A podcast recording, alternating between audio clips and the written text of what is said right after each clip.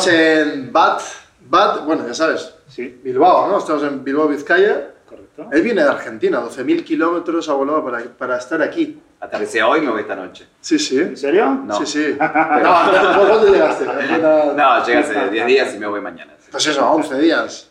A eso ha venido a estar aquí.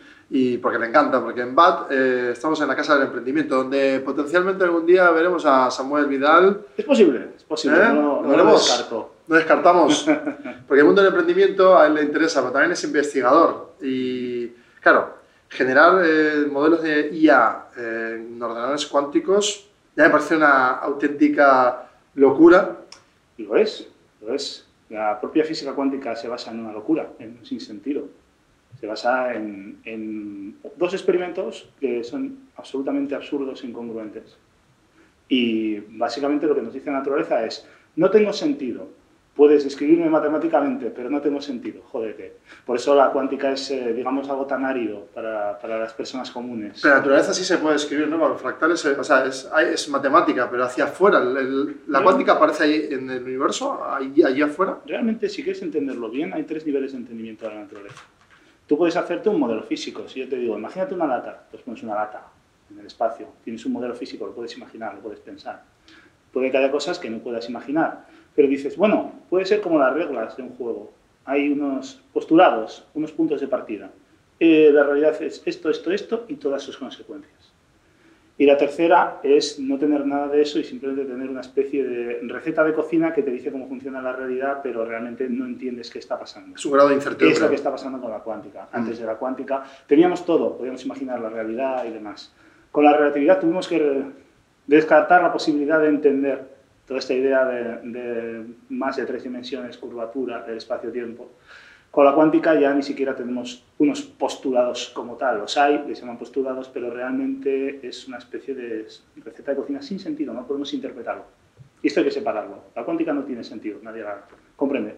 Si crees, claro, la gente siempre dice, no entiendo la cuántica, me la explicas. Digo, si logras entenderla, te damos un modelo. Serías la primera persona en el universo. Nadie lo ha logrado. Admítela, eso es todo. Claro, y entonces es, eh, lo que haces cuando investigas es ir descubriéndola. Eh, sí, bueno, nosotros realmente utilizamos la cuántica, no nos interesa meternos en ese fregado de la interpretación. Cada cual interpreta la cuántica como le da la gana. Y, y bueno, la cuántica es una cosa muy seria, un puñado de fórmulas y, y cuestiones lógicas, pero cuando te metes en el mundo de las interpretaciones empieza la locura. ¿Vale? Que claro, hoy en día está esto muy denostado, se hacen muchas películas y muchas chanzas, porque claro, estamos hablando de universos múltiples paralelos, de que el universo podría ser una simulación, de que un gato puede estar muerto y vivo a la vez, gatos zombies, ¿no? Eh, eh, soy el gato de Schrödinger, decirle a Schrödinger que sigo vivo y que vengaré mi muerte, ¿no? Eh, no tiene ningún sentido, ¿vale? A mí, yo tengo mi propia interpretación de la cuántica. ¿Cuál es tu interpretación? Que Dios existe y es gallego, ¿vale? El gato está vivo. Bueno, está muerto, eso depende. Pues no sabemos. Eh, no sabemos, ¿eh? Depende. Es mi propia interpretación. El galleguismo, hay un galleguismo en la naturaleza que, que bueno, pues... eh, Podemos decir que Rajoy, de- Rajoy inventó la cuántica. Podríamos decirlo, ¿no? Se puede decir, se puede decir. Sus frases son un poco cuánticas. Son cuánticas. No tienen sentido ninguno. Claro, Si te, si te pones así, claro, la- eh, todo es cuántico. O sea, eh, el Sí. género es cuántico, Eh, eh, mi género está y no está. ser, eso mi personalidad es cuántica, está y no está. Sí, eso es, fíjate. El otro día en el, en el programa de la tele les dije, yo estaba un poco envidioso, porque yo iba a ir a maquillarme y te hacen así, te hacen... Y ya está, maquillado. Y van las chicas y una hora después salen con unos peinados y tal.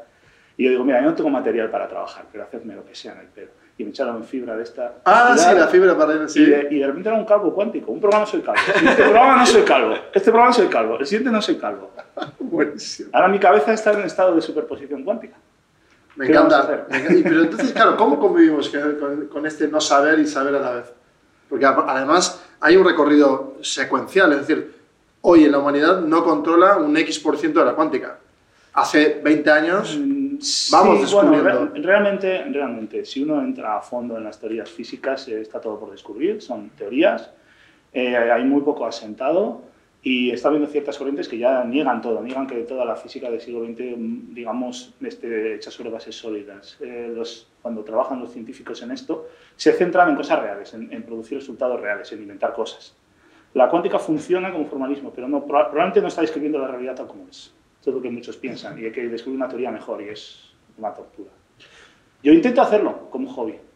No tengo el nivel Entonces, para para, llegar a ello, claro, pero si pensamos, en realidad somos como de los 8 billions que somos actualmente, eh, analizando la cuántica, ¿cuánto? Claro, un 0,1%, un Llega. 0,0001. Llega, llega. Pero mm, es que es peor. Pero simios, simios, ¿Sí? en estado no cuántico, queriendo entender la cuántica. Pero hay alguna bajada práctica a todo esto. Claro. Sí, claro. solamente sí, teoría, claro teoría, que sí. teoría. Mira, año 1927, Einstein y Debye se ponen a trabajar en una serie de fórmulas. Se dieron cuenta que estaban usando el electromagnetismo de forma clásica, lo estaban poniendo como algo externo. Dijeron, vamos a cuantizarlo. Y se pusieron a hacer fórmulas. Y dices, vale, de esto no puede salir nada. Se dieron cuenta de una cosa extraña. Dijeron, si estas fórmulas son ciertas, si yo pongo un gas caliente entre dos espejos, va a salir un tipo de luz muy especial con una serie de propiedades extrañas. Y es algo que no existe en la naturaleza, pero podríamos fabricarlo. Lo probaron y dijeron, funciona, y ese fue el origen del rayo láser. Es decir, tú puedes ver la- los efectos de la cuántica en el mundo real, puedes ver lo que obtenemos gracias a ello. Hay un montón de aplicaciones. Incluso yo creo que, que las, eh, las luces eh, LED de una televisión no, no funcionarían y no podríamos haberlas inventado de no haber descubierto todo esto, efectivamente. Así que sí, es algo real, es algo tangible. Claro, se intenta controlar eh, la luz, en, pero en el espacio. Claro, emiten los fotones de uno en uno. Es increíble. Son dispositivos cuánticos, efectivamente. Claro. O sea, tomar cosas que no existen en la naturaleza. Sí, Es sí, decir, no bueno, existen, claro. pero son posibles. Y es, eh, yo, yo siempre digo que mm, muchas veces se malinterpreta lo que hacemos los científicos. Se dice, el, el aprendizaje, el avance es ensayo y error, ¿no? como monos. Tocan, dan un palo a una cosa, luego dan otra a otra, de repente descubren algo y se quedan con ello. Eh, eso es una forma de hacer las cosas, pero va muy lento.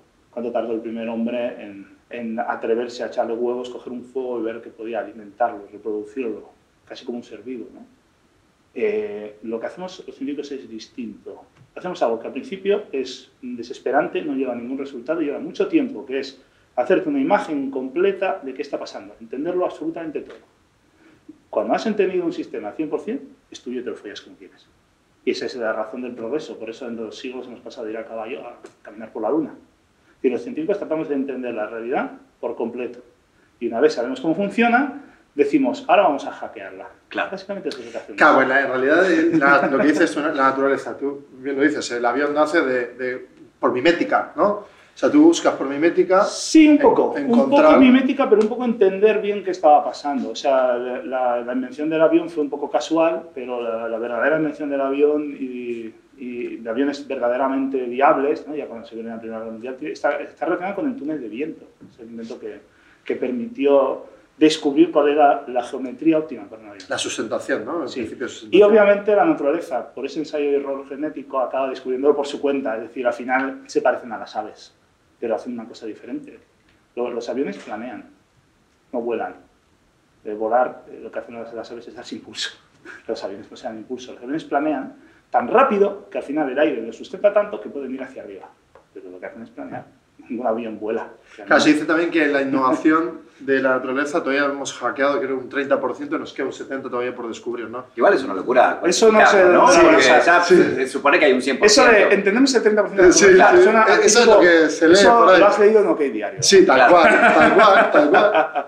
No, bueno, eh, realmente es... ¿Cuántos, ¿Cuántos años le quedan a la humanidad? ¿Cuál, cuál es el futuro? Si parece, podríamos pensar que estamos en el culmen de la civilización, pero igual somos una civilización espacial en estado larvario. Muy O sea, bueno. igual no es el 30%, es igual del 0,0001%. Sí, señor. Sí. Claro, pues tú, tu perspectiva es de Thanos, ¿no? Tú eres eh, Thanos. Bueno, sí, solo, yo, vez de- yo no mataría a la mitad de No, la pero- población, solo a algún hijo de puta. Pero sí. Samu, Pero sí, la idea pero es, es- perspectiva es sido- reunir las gemas y chasquear los dedos. Efectivamente, pero porque en realidad, claro, es un- lo que hablábamos también de, es un, un- un tose Thanos y ha pasado mil millones de años. Exacto, exacto. No, pero sí que es verdad que me dicen eh, muchas veces, ¿no? Samu aterriza, vives mucho en, en 2050 y tal. Pienso demasiado en el ¿Y por qué te dicen eso? ¿Qué, qué sentido tiene? Eh, pues porque, porque, bueno, soy un poco, un poco idealista. Es decir, soy muy realista, pero sí, sí que intento hacer las cosas bien. ¿no? Muchas veces me dicen, no, estás un poco mal, acéptate, adáptate a la realidad, adáptate a... a personas que hacen cosas que no deberían y tal, y aceptan un poco las cosas como son. Y yo digo, no, no, yo quiero hacer las cosas como deberían ser. Siempre ando mirando al futuro y pensando en, en cómo debería ser la humanidad, en mi opinión. Me acabas de decir, eh, esto lo has visto en el diario. Sí, estoy 100% de acuerdo con que la información que consumimos constantemente en ciencia también está. Porque se cree que la- el- los papers lo son. Un paper a veces está avalado por una universidad que quiere o tiene una estrategia o una industria que quiere y tiene una estrategia. Entonces, El tema de, lo- de los ¿crees tú en papers, todos los papers que el, salen? el tema de los papers tiene mil, mil aspectos, ¿vale? Tampoco vamos a extendernos demasiado, pero sí es un sistema el de la revisión por pares y el de las publicaciones científicas que adolecen unos efectos muy locos. Yo, bueno, no me niego a escribir un paper, pero de verdad me quita las ganas de vivir. No quiero, es algo que no quiero hacer. Eh, a ver, hay mil problemas. Por un lado, la gran mayoría de los papers están mal, por la sencilla razón es que son obsoletos. Es decir, se publica algo después que los desmiente, no es que estuvieran mal de inicio.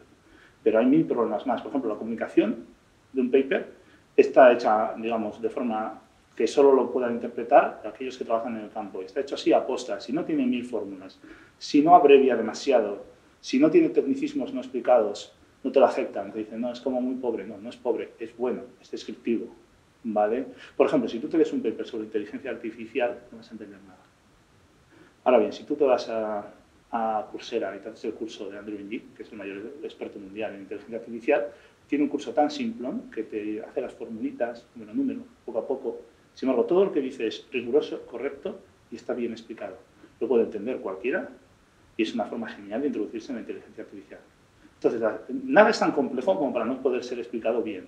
Claro, que hay un Detalles, exceso de forma. Con ¿no? imágenes, con y animaciones, con paciencia. Sí, sí. No, vamos a poner un puñado de fórmulas, no te digo qué es cada símbolo, no te explico la terminología científica, no directamente, claro, y dicen, pero es que estamos hablando de cuestiones muy elevadas, ¿no? Entonces se supone que tenemos ya un bagaje, por supuesto, entonces no sirve para nada, la única forma de meterse en ello es ir a una universidad e ir con un tío que va a ser, va a ser tu, tu tutor de tesis durante años y luego vas a seguir trabajando en eso y al de 5 o 10 años tienes el bagaje suficiente para empezar a meterte de verdad, porque incluso las primeras explicaciones que haces te tienen que ayudar, no sabes nada. ¿Pero no crees? A mí me pasa esto. Es, es demasiado arduo para alguien de fuera. Entonces, es que eh, lo que causa eso son nichos de gente que sabe un huevo de un tema y no sabe nada de lo demás, y el resto del mundo no sabe lo que ellos han descubierto. Y muchas veces hay. Claro, claro. hay soluciones magníficas ahí que nadie usa y es como... Lo que te digo yo, digo, si, si lo haces tan sencillo como para que una repostera lo entienda, y la repostera con su conocimiento te dice, pero entonces, si se Claro. la aplica con la manga y ahí eh, con una metáfora sobre el merengue, Claro. probablemente se descubre algo que antes no Claro. se hubiera descubierto. ¿Cuántas veces se ha Claro. descubierto así? Eh, siempre. Exacto, exacto, exacto. Siempre, exacto. porque realmente todos los grandes eh, inventores y descubridores de, mm, del mundo de la ciencia eh, son outsiders. Siempre. Claro. Es que no falla, no falla. Eh, o sea, realmente por eso hay que escuchar a todo el mundo. Oye, hay que Sobre escuchar todo- a Samu, por favor. O sea, yo sé que este, que este podcast va en serio. O sea, lo está Sí, viendo. sí, sí, Ah, sí. Joaquín, escucha. Porque Eres el ahí- futuro, no te despistes. Tú eres el futuro, MIT, recuerda. Pero tú también, celular. allí dentro, en, eh, en tu casa, no sé si estás en el móvil o, o estás en un momento triste o no. O sea, aprovechemos este momento porque es de verdad muy importante. Porque creo que un científico que, que abra su- eh, de esta forma, ¿no? como su Mm. forma de ver su visión, su prisma, y hacerlo como lo haces tú, yo no lo había visto.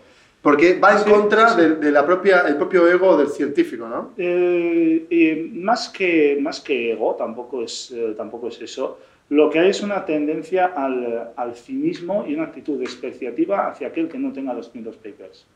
¿Vale? Hay una especie como de prestigio que es eh, publica rápido y publica ya. Y tampoco importa si lo que publica sea relevante o no. Tiene que estar bien hecho para los demás que piensan como tú y hacen lo mismo que tú. Y al final se generan las cajas de resonancia que se parecen mucho a, a la- a los grupillos de YouTube que se dan la razón los unos a los otros. Muy bueno. que Luego entra alguien de fuera, lo deniega y dicen, no es serio, porque no tiene 600 fórmulas como mi paper, ¿no? Pero quédate con la base de lo que se está diciendo, no te quedes solo con eso. Entonces no hay un, de- un verdadero debate abierto y libre. La posverdad, gustaría. y esa posverdad que estás viendo en el, el OK diario de, de la gente, que, de los científicos y del público en general, ¿no? O sea, Mm. no vemos que, que estamos... Es eh, que la verdad es muy difícil de descubrir. Hay, una, hay un, el gran escollo de descubrimiento de la verdad en el entendimiento de algo es que somos personas, tenemos dos ojos, dos oídos y vamos por la vida. Y claro, lo que pasa es que tenemos una experiencia muy limitada. La experiencia vital es muy importante. No todo está ni en los libros, ni, ni, ni es algo que puedas deducir con una fórmula. Eh, tú tienes una experiencia vital y eso te limita. Entonces tienes que abrirte a las experiencias vitales de los demás y qué han deducido de ello. Yo, yo tengo algo, una ventaja que no tienen otras personas, que es que yo me he movido por mis sitios diferentes. O sea, a ver, yo soy de, de. Yo iba al colegio con los gitanos y los hijos de la Guardia Civiles. Vengo de abajo del todo. He sido muy pobre. Muy pobre, pero de tener que llevar la ropa rota y gastada. Puedo tener dinero para, para eso. Me he labrado un futuro por mi cuenta. Y lo mismo que he estado eh, hablando con gitanos. Yo hablaba con gitanos, bueno, chaval. O lo mismo que he estado viviendo con unos punkis en, en Turibide, que ahí estaban las mejores conversaciones. ¿eh?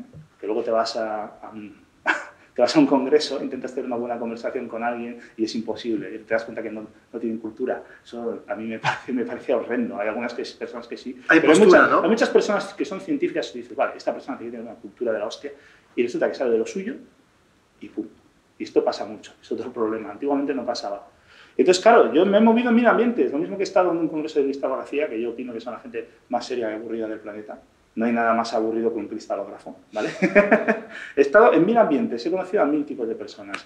Eh, por ejemplo, me siento español, pero he estado siempre rodeado pues, de, de euskaldunes y tal, trabajo en un dragón.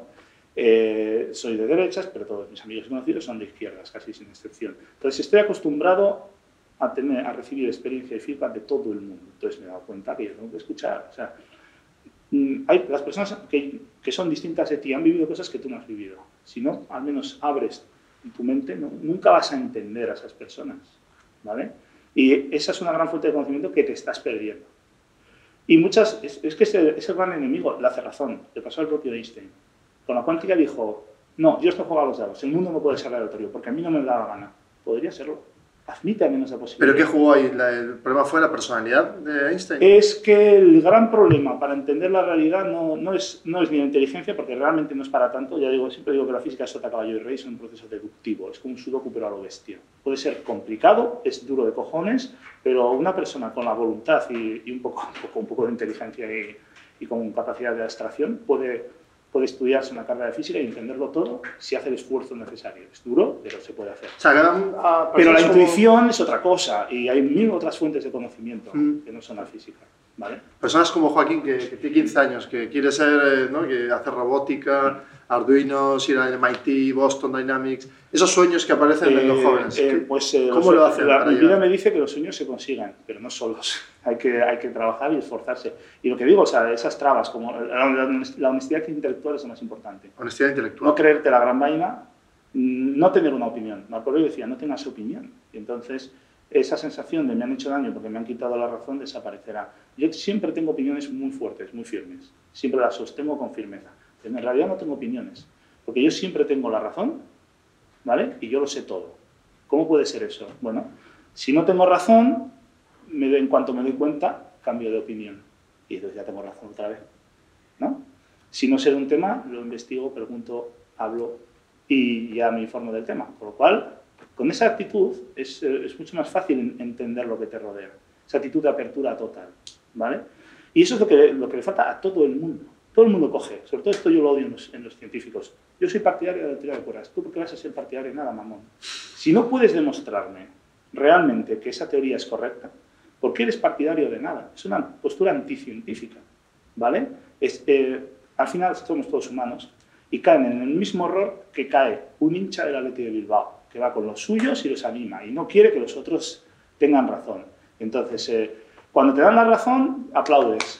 Cuando llega otro y te quita la razón, te pones en plan tiquismiquis. Bueno, pero esa fórmula no sé si está bien. Seguro que tal, que cual. Y te pones a tocar los huevos y buscas las tres pies al gato, todo para admitir. Eh, cualquier cosa menos admitir que no tienes razón. Y ahí sí que es donde entra un poco el ego, ¿sabes?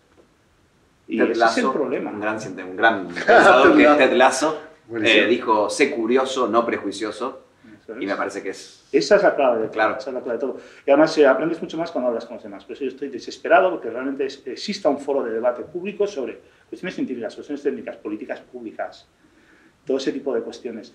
Eh, lo que nunca hay es eso, un verdadero intercambio de ideas y lo que no hay, que es lo que yo quiero hacer, es un debate honesto. honesto. Es decir, en... yo entro en un debate sí. abierto a que me puedas quitar la razón y voy a escuchar lo que me tengas que decir y no solo voy a esperar para rebatir, a que termines de hablar para rebatirte, ni te voy a tirar mierda, ni voy a hacer ataques a nómina, ni estas cosas. ¿Cómo enfrentas a, claro, Samu Vidal, eh, Samu, ya conocido como Samu. Vale, sí, Samu. Ya de Samu, ya de Samu, Sí, aparte mola es una marca, Samu. Sí, Claro, eso. Samu está en 12 Líderes, que es un programa que sale en ETV, ahora eh, pasa los lunes, eh, máxima audiencia, en- ¿no? Eh, todo en tiempo real, Twitch, redes sociales, la gente opina. Él se enfrenta, claro, el debate, yo, yo te he visto, y he dicho, ¡no! ¿Qué hace este tío loco? Está diciendo la verdad delante de todo ¡Joder, el mundo. no! ¡Que no se exponga tanto! Y, yo, y, te, y hablamos entre ellos y, tío, go for it. O sea, Claro. hay que ir a ello, ¿no? Hay que ser un poco a la Juakbar, de lanzarse y ya está, y no tener ¿Y tantos qué- cómo se siente que todo el mundo se ponga a tu contra? Nadie se ha puesto en mi contra. ¿Sientes que no? Nadie, te lo juro. Nadie me ha cancelado ni me ha dicho nada. Tampoco me ha dicho nadie que no estaba de acuerdo con lo que he dicho. Alguna persona sí que me ha dicho, "Esto- en real- en realidad estoy de acuerdo con lo que dijiste. Ah, vale, perdona, Pero claro. muy poca gente o nadie me ha dicho no estoy de acuerdo. ¿Falta honestidad en el Vox Populi? Eh, realmente no es lo que, lo, que, lo que hay es una confusión gigantesca, porque hace décadas que nadie explica nada. Todos son sofismas. Yo digo esto, el otro dice el otro y nadie da un argumento. Claro, la gente se queda así. Y claro, el uno, los unos dicen, eh, nosotros vamos a salvar al universo. Y los otros dicen, no hagáis caso, que es un fascista. Pero si es liberal, da igual. Todo el que no me gusta es fascista. ¿Por qué estamos en y empezamos con los epítetos y Pero, con las exacto. piedras. Y, y nadie se sienta a explicar. ¿Y cómo sacas a esa gente de lo que dices tú, ¿no? De, Sí. de- de esa postura de yo soy del Atleti, yo soy de tal, de- del partido tal. ¿Cómo le sacas de ahí? Por un lado tienes que ser honesto y, y tienes que hablar con el corazón y decir lo que piensas de verdad, ¿vale? Y que se note, no tiene que ser un papel. Yo mucha gente no me ha cancelado por, porque hablando con ellos me dicen, nada, si es que lo que sale en la tele es mentira. Y ya están tan acostumbrados a que les mientan que no se fían de nosotros. Dicen, tú estabas haciendo un papel, te han puesto ahí a liarla, porque se te da bien. y yo he hecho ningún papel, dije exactamente lo que pensaba. Es que la posverdad está pasando eso también. Que en día no sabemos qué, está, qué es qué. Que- Cuántico, un poco, Te- ¿verdad? teniendo, Cuántica. teniendo en cuenta que el presidente de Ucrania eh, es un actor que tiene una serie en Netflix haciendo de presidente, se pregunta uno si realmente es el presidente de Ucrania o es un actor. Bueno, el payaso, ¿no? Era cómico, sí, tampoco es cuestión de insultar. Era, era cómico, pero también era actor. No, pero eh, hacía Era clown, sí. Claro, Hostia, antes sí. buscar fotos. Así, así se llaman. Todos los grandes políticos tienen, tienen una foto comprometida, como el presidente Claro, de Canadá, que, que estaba disfrazado de negro. Pero no somos todos, efectivamente. Yo, yo tengo una foto por ahí en Instagram disfrazado de mujer, seguro que me perseguirá durante mucho tiempo. Eh, Yo también, yo con seis años, yo con seis años me vestía también de, de- No de- de chica, sí, para los Es divertido. Era ¿verdad? mi disfraz, entre comillas. Sí, Ahora, igual ahora eso es apropiación de género o algo así. Claro, Y de repente igual a las feministas se les ocurre una locura y acabamos todos en la cárcel por disfrazarnos de mujer hace 10 años. Nunca Claro, el, Con la el efecto- irracionalidad. el efecto de la cancelación, porque ayer lo vimos, ahora no lo hablamos y Samu me parece como el perfecto para debatir sobre esto, porque ¿por qué estamos cancelando? No, no- o sea, es muy orwell- orwelliano, o sea, ¿cómo podemos cancelar a una persona por opinar? Es que no tiene sentido. Eh, creo que, creo, ¿eh? que la fuente de todo está en la educación. ¿vale? Y ojo, con esto voy a ser muy conciso. En, en los, los progres tienen una fe exacerbada en la educación. La educación es importante, pero ellos creen que pueden convencer a todo el mundo de sus idas de olla educando, lo que es lo mismo, digamos, eh, comiendo la cabeza. Ellos subvierten la naturaleza humana y el, el libre pensamiento de cada uno eh, con una doctrina que ellos van a implantar en el cerebro de un niño desde pequeño. Eso es lo que ellos creen. Creen que todo se resuelve con educación. No, yo creo que los homicidios desaparecen del mundo cuando, cuando haya educación suficiente. Yo no estoy hablando de educación en ese sentido. Estoy hablando de algo muy concreto, que es que ciertos grupos, con ciertas ideas muy extremistas, han tomado la educación. Ideas extremistas como la, la- la teoría queer, la ideología de género, que tiene unos orígenes rastreros de cojones, gente que hacía teorías basadas en opiniones de pederastas y ese tipo de cosas sobre el género que no van a ningún lado, que contradicen la biología más básica. Y estas personas con estas ideologías han tomado la educación y han educado a la gente con estas ideas. Estas ideas no las compra todo el mundo, ni siquiera aquellos que las han recibido, pero sí que, sí que hay un tono eh, en toda la educación, incluso no solo estas personas, sino toda la educación, todos los educadores, desde hace décadas, se está educando a la gente a pensar de una manera. ¿Vale? Te transmite un, un conocimiento. La, la educación debería ser educación en libertad, que consiste en educar a la gente en que, no, en que tienen que darse a sí mismos su propia educación. Es decir, yo te enseño lo que hay, yo te transmito conocimiento. Te digo, tienes este libro, tienes este libro, tienes este libro. Esta persona piensa esto, esta persona piensa esto, esta persona piensa esto. Ahora, elige y lee lo que quieras. E intenta averiguar la verdad por tu, por tu cuenta. Y ahora- ese es el problema. El- eh, si, si cambiamos eso en unas décadas, la gente será libre. Sí, Samu, pero ahora mismo pero- nos pero están viendo ahora dicen- mismo está todo fatal. Ya, está todo pero fatal. y dice, a ver, chico, chico, chico, chico, chico, chico, chico, hablando de cosas que, es decir, Pero yo me siento mujer, bueno, desde hace 10 segundos. bien, Ahora me siento hombre otra vez. cuántico. No, no, pero la, la nueva ley dice que esto es posible. ¿Te parece lógico? No, eh, como lógico no. No, como lógico no. Es que no tiene ningún sentido. Ya, pero, eh, claro, pero claro, si nos metemos en esto, que obviamente a todos nos, nos da como miedo entrar, no. De hablar, efectivamente, y por eso... Alguien además- tiene que hablar, coño. Totalmente de yo. acuerdo, totalmente de acuerdo, Mm. Samu.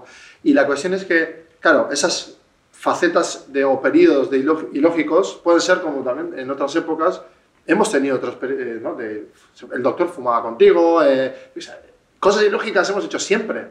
Vale, pues estamos en un periodo de reflexión que todavía no es autocrítica, sino es, pues, eh, pues Los ingenieros sociales no parecen saber lo que es un adolescente. Le enseñes lo que le enseñes, será lo opuesto. Empecemos por ahí, ¿no? Ahora todos los chavales son fascistas y es un puto problema. O sea, realmente, yo estando en contra de estas ideologías de género y demás, sí que veo un problema de que muchos chavales están empezando, a- están volviendo por reacción pura a tener actitudes machistas, exacto.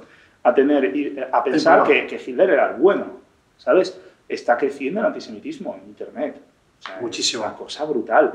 Entonces, precisamente eh, el problema de la irracionalidad es que genera más irracionalidad. Es que precisamente lo, lo que, el, el gran reto no es no volver atrás, sino poner los puntos sobre las IES y, y empezar, digamos, digamos que la mente impere, ¿vale? La, me- la mente y, y no las tripas. Que dicen, no, eh, eh, hay que dejarse guiar por el corazón. Realmente no lo estás haciendo con el corazón, lo estás haciendo con las tripas. Mira, te voy a contar un caso muy, muy ilustrativo. Año 1900, caso Dreyfus. Hoy en día poco conocido, pero en su momento generó todos los titulares de todas, de todas eh, las portadas de todos los periódicos de Francia durante año y medio. Fíjate, si fue relevante socialmente. Fue el caso de una persona judía que fue acusada de espionaje para Alemania, a favor, eh, de Alemania, dentro de Francia. El culpable real era un alemán de Alsacia, lo cual tiene mucho más sentido. Él no había hecho absolutamente nada. No había ninguna prueba, pero la sociedad francesa, que ya empezaba a ser antisemita, empezó a presionar, a presionar, a presionar para que se condenara a esa persona. Esa persona se le condenó justamente, luego ya se le dejó, se le dejó salir porque no había hecho nada, etcétera, etcétera. ¿Vale? Eh, de aquellos polvos, esos lodos, 30 años después, pasó lo que pasó. Es decir, la gente se dejó llevar por la irracionalidad, en vez Sí de la justicia. sí y ahora está volviendo a pasar lo mismo. Y aquí tenemos un caso muy claro, que es el caso de la manada. La manada yo creo que es culpable, es culpable de acoso sexual. Además tiene otros casos verdaderamente de, agresión sexual. Eran unos, unos impresentables, unos hijos de puta. Pero en aquel caso concreto, al menos si uno lee, yo me leí la sentencia entera, pero los votos particulares, no había pruebas reales de una agresión sexual. No las había. Y realmente es así. Fue un acto muy sucio, que digamos estéticamente queda muy mal, toda mujer se ofende y se siente fatal viendo eso, es una reacción emocional completamente lógica, pero precisamente siempre decimos, no te dejes llevar por las emociones, no legisles en caliente, no le pegues un tiro a un criminal que acaba de hacer un crimen porque, porque te estás sintiendo mal. Es decir, las leyes se basan en tener cierta calma. Y en ese momento, en ese momento, desde arriba, ya en ese momento ya tenemos un Ministerio de Igualdad y hay por ahí una especie de gigantesco negocio feminazi montado. Eh, en ese momento empezó la rueda de vamos a usar las emociones de la gente para hacer que se deje de razonar. Y en aquel momento eh, todo el país se volvió loco y hemos entrado en una histeria colectiva que dura hasta nuestros días, hasta el punto de que un piquito consentido, porque es que hablaron, joder, es que ya mm, dice solo sí es sí, es que me dijo que sí.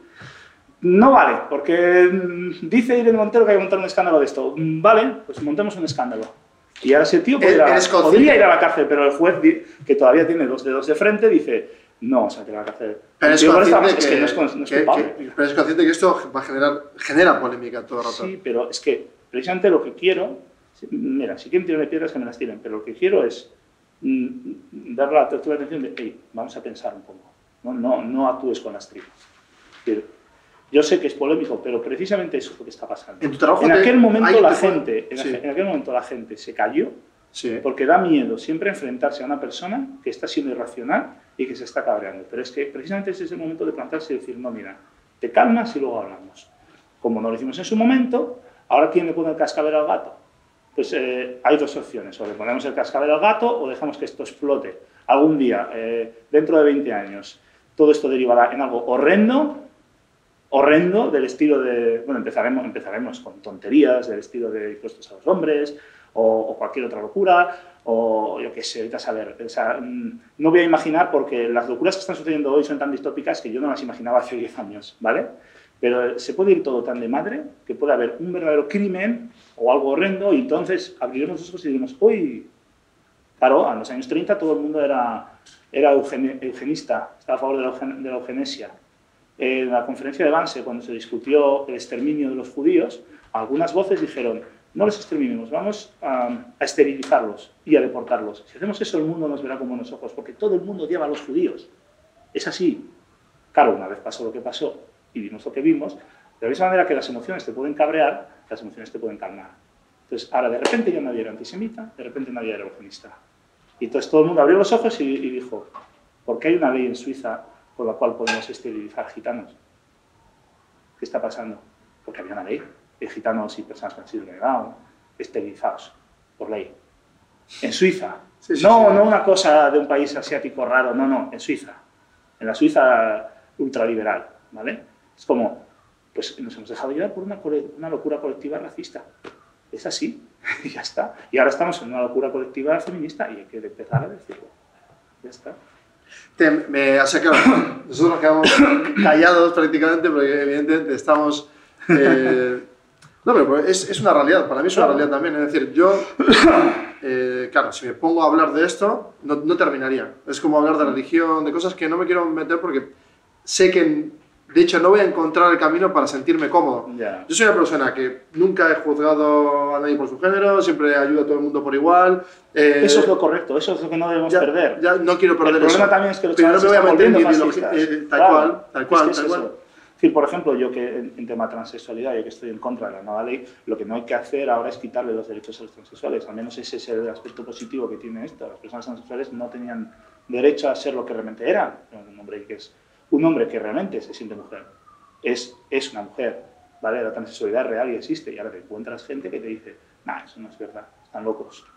Y es como, tampoco es eso. Y lo que hay es un puto caos. El mundo es caos. ¿Vienen a detenerme?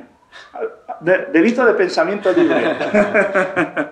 Estamos en, estamos en un entorno en el que la gente está protestando, se está cambiando, se- de hecho, se están y lo quejando. que viene. No, no, pero por eso, eh, 114 familias que Claro. echan una empresa de la industria, ahí están quejándose. Nosotros Sí. aquí hablando y debatiendo sobre algo que es muy complejo.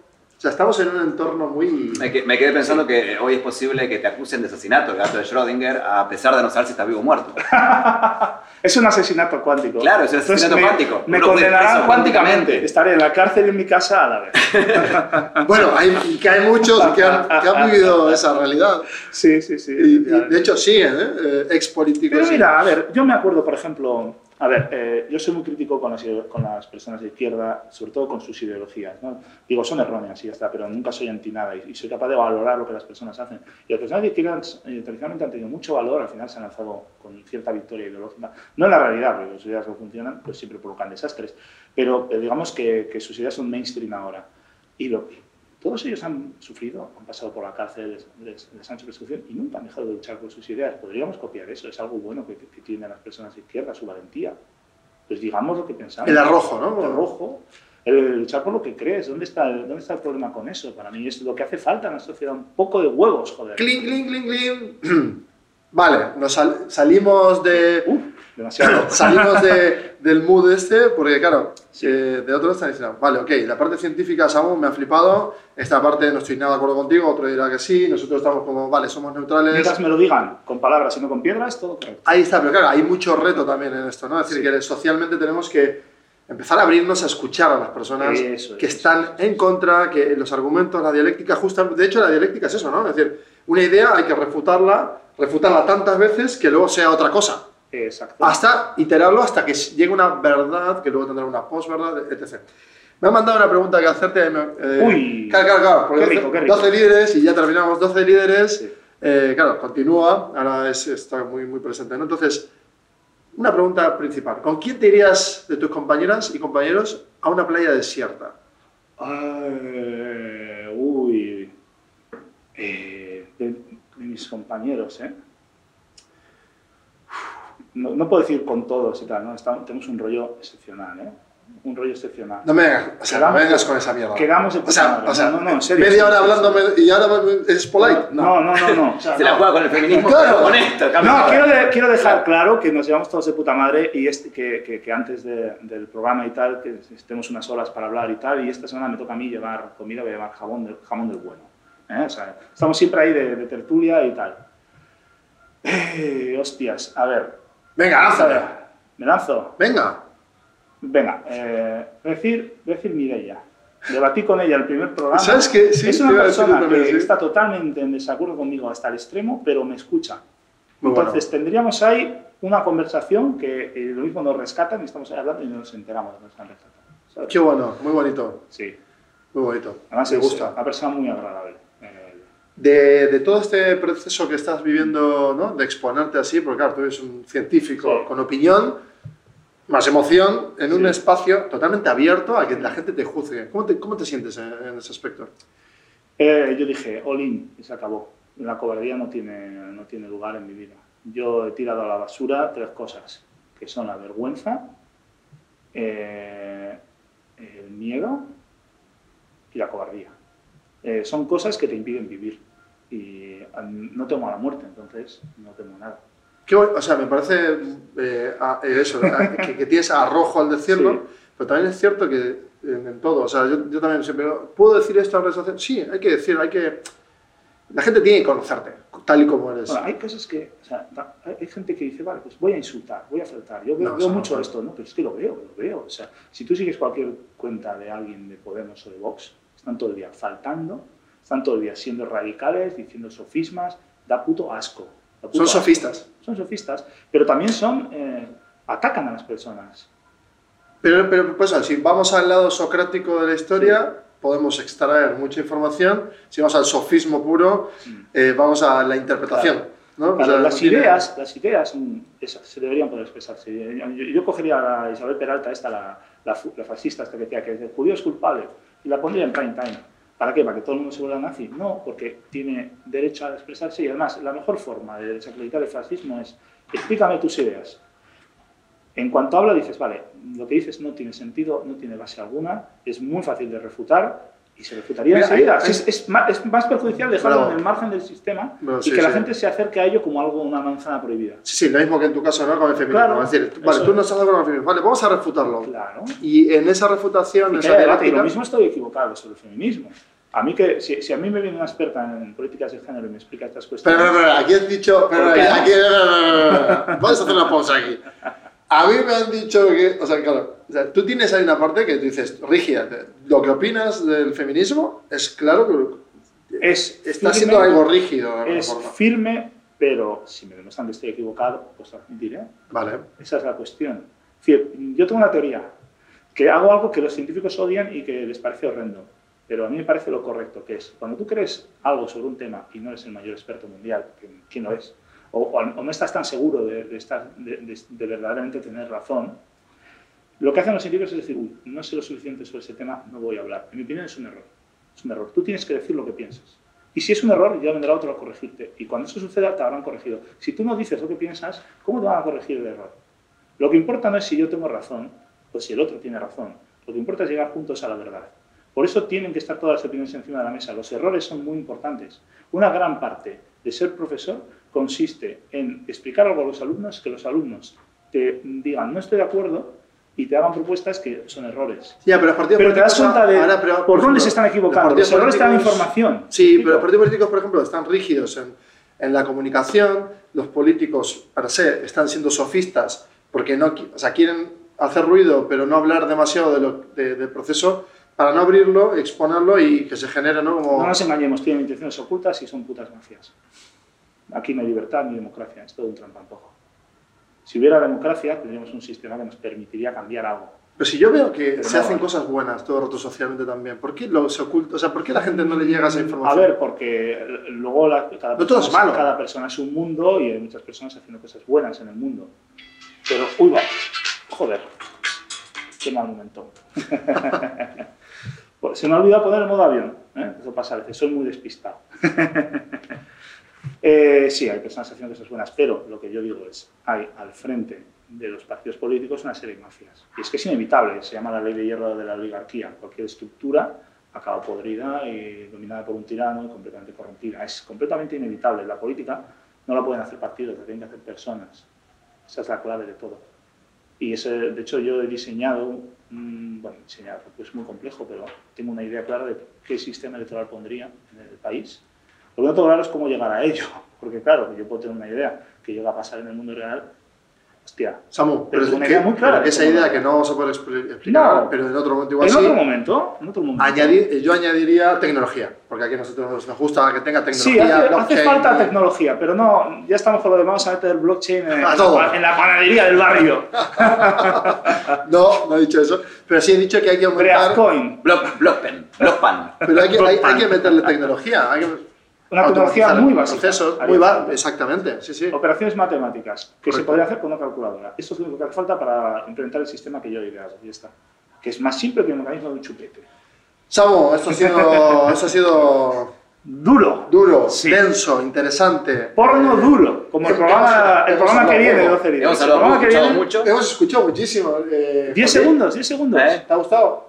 Aquí, la 10 controversia. segundos. Sí, 10 venga. segundos. El programa que viene va sobre, de 12 líderes el lunes, lunes que viene va sobre porno. No os lo perdáis porque va a ser porno duro.